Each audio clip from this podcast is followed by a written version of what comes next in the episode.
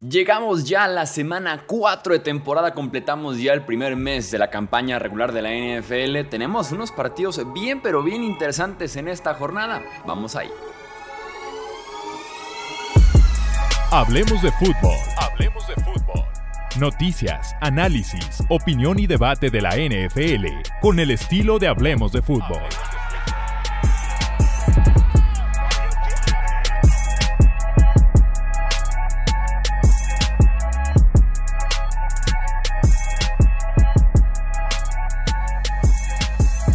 ¿Qué tal amigos? ¿Cómo están? Bienvenidos a una edición más del podcast Hablemos de Fútbol. Yo soy Jesús Sánchez y es momento de hacer los picks de la semana. Un domingo que tenemos literal de sol a sol NFL porque tenemos partidos desde las 7 y media de la mañana prácticamente hasta las 10 y media de la noche, así que recen por nuestros ojos. Si por si siempre me dicen que tengo los ojos rojos, siempre les respondo, es por los pupilentes, los lentes de contacto y también es porque veo los domingos NFL prácticamente 14, 15 horas consecutivas, ¿no? Vamos entonces a los picks. El Lions vence 34-20 a Packers en el Thursday Night Football. Son cuatro partidos consecutivos que Detroit le ha ganado ya a Green Bay. En ese sentido, Dan Campbell tiene muy buena la medida.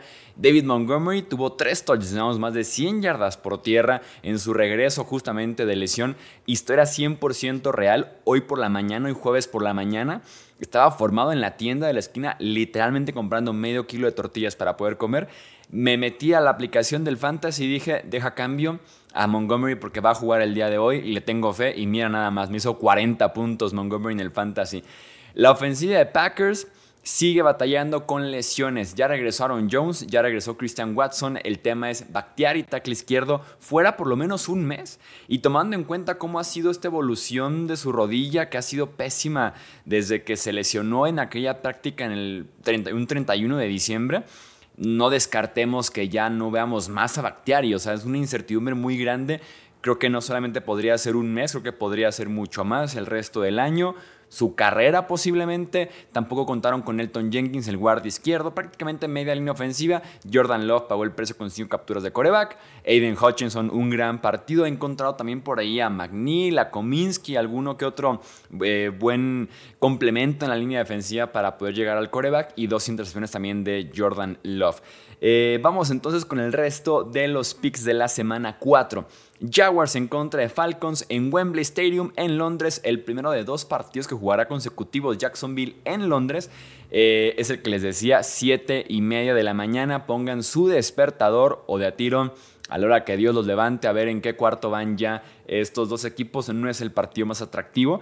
Eh, sobre todo porque la utilización que están haciendo los Falcons del juego aéreo, ver a Desmond Reader intentar montar por ahí un tipo de ataque eh, con el brazo es realmente nulo lo que consigue Desmond Reader. Para mí no es opción para los Falcons. Si tuviera que elegir, vamos con los Jaguars de Trevor Lawrence, ¿no? Creo que la lección con un coach como Doc Peterson, creo que la lección se puede aprender después de lo que les pasó la semana pasada con los Houston Texans. Señores, el partido de la semana, el que debió haber sido probablemente el Sunday Night Football, de haber sabido que no iba a estar Rogers. Dolphins visitando a los Bills. De verdad que es el mejor partido que tenemos en la semana y probablemente hasta el mejor partido que hemos tenido en el mes de septiembre para cerrar con broche de oro.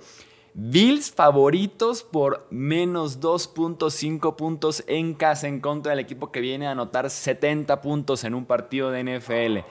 La línea defensiva de Buffalo ha generado muchísima presión en lo que llevamos de temporada. Viene de prácticamente acabarse a Sam Howell con nueve capturas de coreback. El tema aquí es que en ese partido enfrentaron al coreback que más tiempo sostiene el ovoide buscando justamente un wide receiver. En este caso se enfrenta a Tua Tongoveloa, que es el coreback que más rápido se deshace del ovoide. Además de que esa defensiva secundaria de los Bills es oportunista porque está muy experimentada, pero también viene con sus respectivos años. Es una defensiva secundaria algo lenta porque es algo ya avanzada de edad, por ponerlo de cierta forma, ¿no? Regresa Jalen Waddle, el wide receiver 2 de este equipo de los Dolphins. Josh Allen ha dado buenos partidos en contra de Miami, sobre todo partidos de muchos puntos, de muchas yardas, porque así lo ha necesitado justamente cuando tiene que eh, ganar en tiroteos que se han armado entre Dolphins y los Bills. Insisto, los Bills me sorprende que sean favoritos, aunque podríamos decir que estaban Los Bills están a un despeje que hubieran cubierto mejor en contra de Jets y que Josh Allen no se hubiera convertido de la nada en el peor quarterback de la liga, de llegar a este partido 3-0 los dos equipos, ¿no? Voy con Miami justamente en los picks, pero me fascina este partido, o sea, es de lo que más, más quiero ver este domingo NFL. Y del partidazo, vamos a dos partidos entre los últimos cuatro equipos que no han ganado un solo juego este año, entre los cuatro equipos que están con marca de 0 y 3. Vikings en contra de Panthers. Es el primero que vamos a ver por acá. Parece que Bryce Young ya regresa después de que se esguinzó el tobillo hace eh, dos semanas ya corrió bien en ese último partido, lo cual me hace dudar de las piernas habían sido de lo mejor que estaba haciendo en ese encuentro. No va a tener obviamente ese factor para enfrentar a los Vikings. Es una buena medicina para la ofensiva de los Panthers enfrentar esta defensiva tan mala de Vikings, pero aún así yo no esperaría que lo aprovecharan al 100%. ¿eh?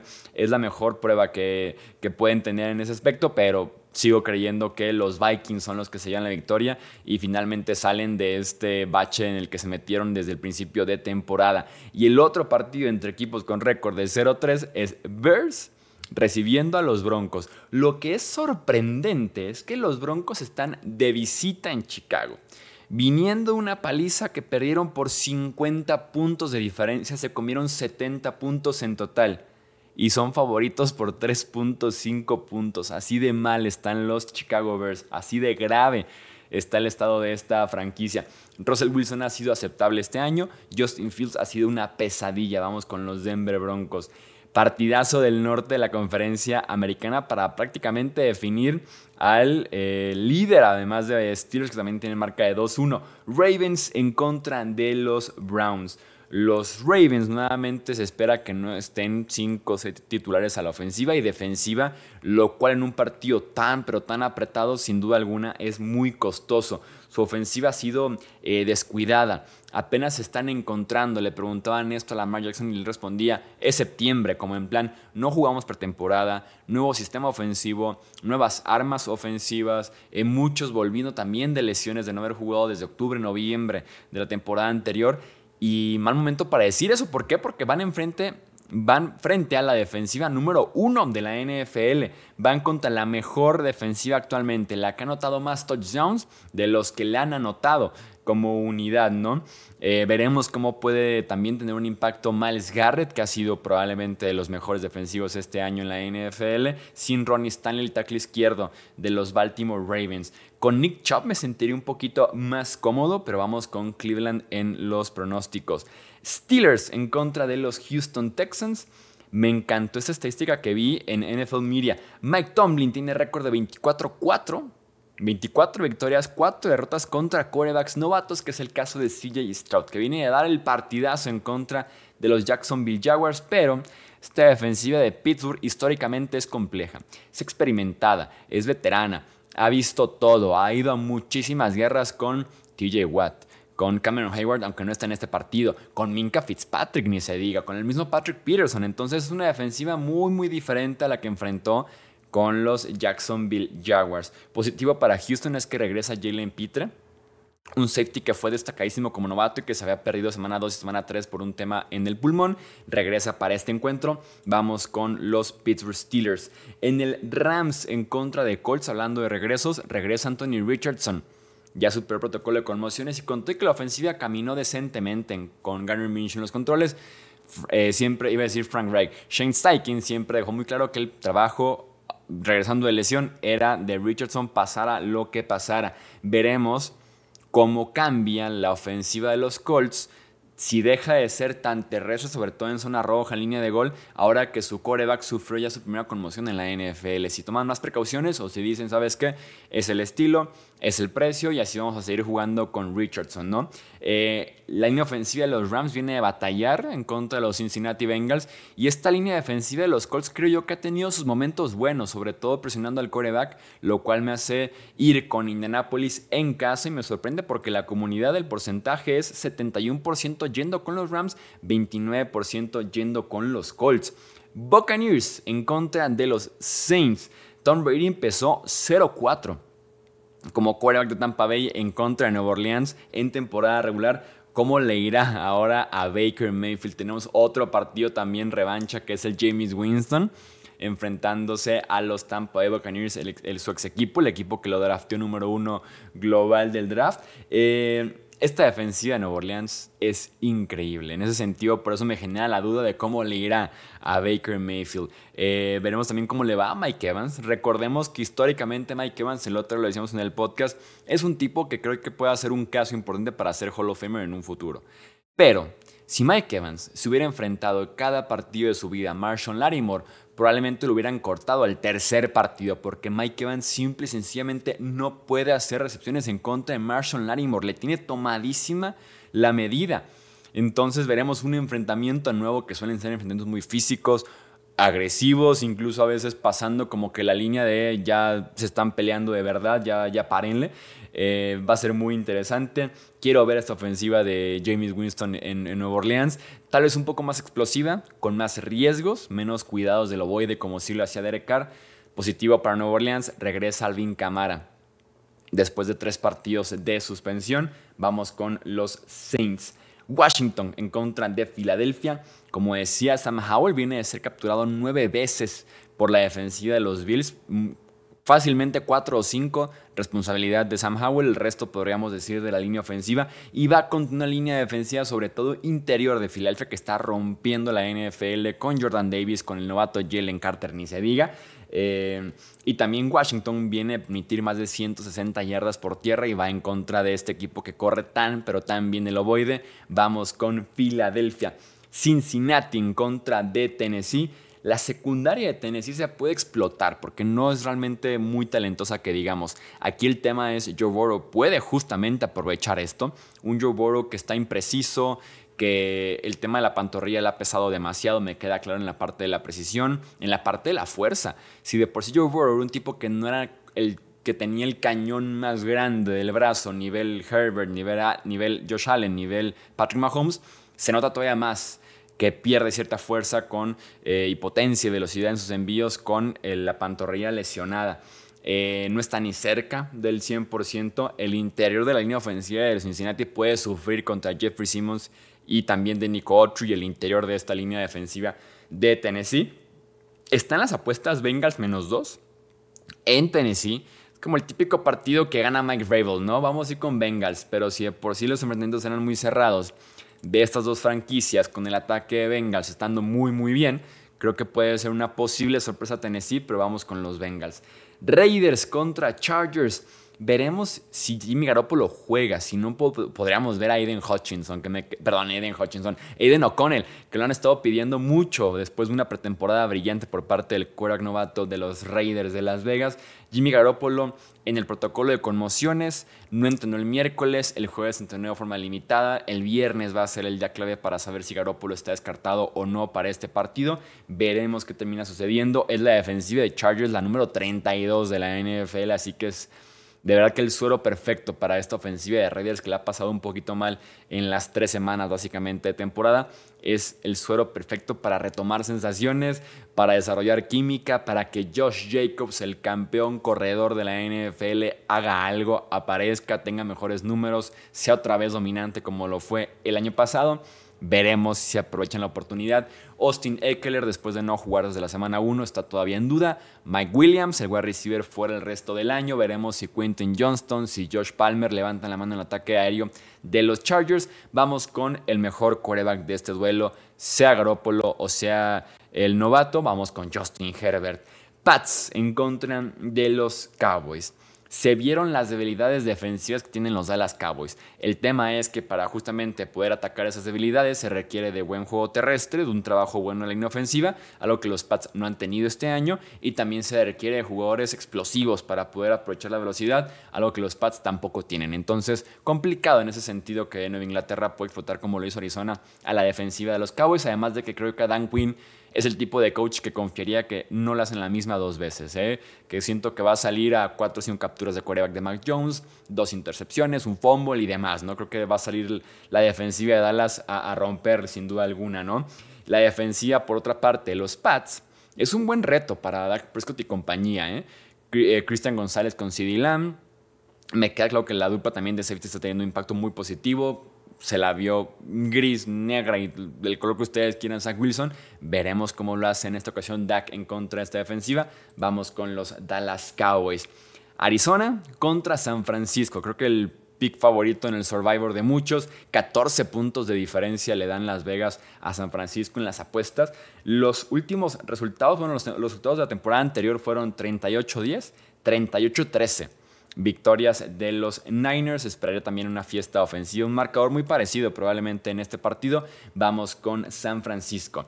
Y tenemos una cartelera tan poco emocionante de prime time. Para el Sunday Night Football tenemos Chiefs en contra de los Jets. ¿Saben que lo de Taylor Swift y Travis Kelsey es real? Tenemos que iniciar con un poco de Taylor Swift. ¿Sabes que lo de Taylor Swift, que se espera que vaya al partido en Nueva York, y Travis Kelsey es real cuando por tu novio ves a Justin Fields y a Zach Wilson en semanas consecutivas? Dime si eso no es amor, carajo. Eh nosotros estamos atados con Wilson en prime time. Por otra parte, ¿no? Ver otra vez a Zach Wilson y su poca lectura del campo, de la defensiva, toma de decisiones muy, muy pobre. Eh, tomar el check down cuando tiene realmente un wide receiver corriendo 10, 15, 20 yardas completamente solo. O en su defecto, ignorar por completo hasta el check down y tomar la captura innecesaria de coreback. Entonces, es una pesadilla ver a Zach Wilson. Y de hecho, es una muy buena defensiva de Kansas City la que hemos visto este año. ¿eh? Se ha comportado súper, súper bien en contra de Lions, en contra de Jaguars y pues bueno, en contra de Bears que ni siquiera cuenta, ¿no? Lo que sí es que para este partido, que obviamente en la cartelera de hace unos meses decíamos, wow, ahora sí, Mahomes en contra de Rodgers, échenmelo por primera vez en la historia otra vez nos quedamos sin Mahomes Rogers. En su momento hice ya un TikTok, síganme, hablemos de fútbol, eh, en el que decía la maldición del Rogers Mahomes, ¿no? Si iban a ver las caras en 2019, Mahomes se lo pierde lesionado de la rodilla. Si iban a ver las caras en 2021, se lo pierde Rogers por protocolos de COVID, por no vacunarse. Y en 2023 se lo pierde ahora también Rogers por el tendón de Aquiles. Entonces, ah, en algún punto tal vez de la vida veamos un Mahomes en contra de Rogers. Vamos con Patrick Mahomes, en este caso sobre Zach Wilson cualquier día de la semana. Y para cerrar el Monday Night Football, otra vez Nueva York, otra vez los Giants, Seahawks en contra de Giants. Hemos tenido a Giants en Sunday Night Football en semana 1. Thursday Night Football semana 3 y ahora Monday Night en semana 4. Suficiente Giants, ¿no? Creo que ya estoy bien en mi dosis de Giants en prime time y eso que apenas está empezando el año. Tenemos eh, que los Giants tuvieron 11 días para, para este partido, jugaron en jueves y ahora juegan en lunes clave esos 11 días para Saquon Barkley que se esguinzó el tobillo en la semana 2 y que veremos si puede ya jugar en la semana 4. Giants que depende mucho del blitz, Junior Smith está jugando muy bien en contra del blitz porque si no hacen blitz no están llegando al quarterback. Ha sido decepcionante el inicio de temporada de la línea defensiva neoyorquina y en ese sentido Seahawks se ha recuperado muy bien después de una primera semana que los Rams estuvieron jugando bastante en el backfield de Seahawks. Ya en semana 2 y semana 3 ha mejorado bastante la línea ofensiva y en general el ataque de los Seahawks. Así que vamos con Seattle. Esto es los picks de la semana 4. Nos espera una muy, muy buena semana 4, insisto. Pongan su despertador, repórtense los que estén a las 7 y media de la mañana. Voy a subir una historia en Instagram, 7 y media en punto viendo la NFL y espero respuestas de Chuy. Aquí estoy contigo viendo la NFL, echando probablemente el cafecito. Pero si lo echamos como 7 y media de la mañana, muy probablemente como a las 10 y media hay que hacer refill de otro cafecito de la maquinita, ¿eh? porque es bastante NFL para un solo día. Y también digan en comentarios, ¿no? ¿Qué opinan de los picks? ¿Qué cambiarán ustedes? ¿Qué opinan del partido 7 y media de la mañana? ¿Qué opinan de que tengamos Nueva York en noches consecutivas, como fue justamente en la semana 1, pero ahora invertido, ¿no? Primero Jets, después Giants. Y lo que ustedes quieran comentar o lo que ustedes me quieran decir en Twitter, Facebook e Instagram. Suscríbanse, dejen su like, dejen su comentario. Esto es Hablemos de Fútbol. Yo soy Jesús Sánchez. Hasta la próxima. Gracias por escuchar el podcast de Hablemos de Fútbol.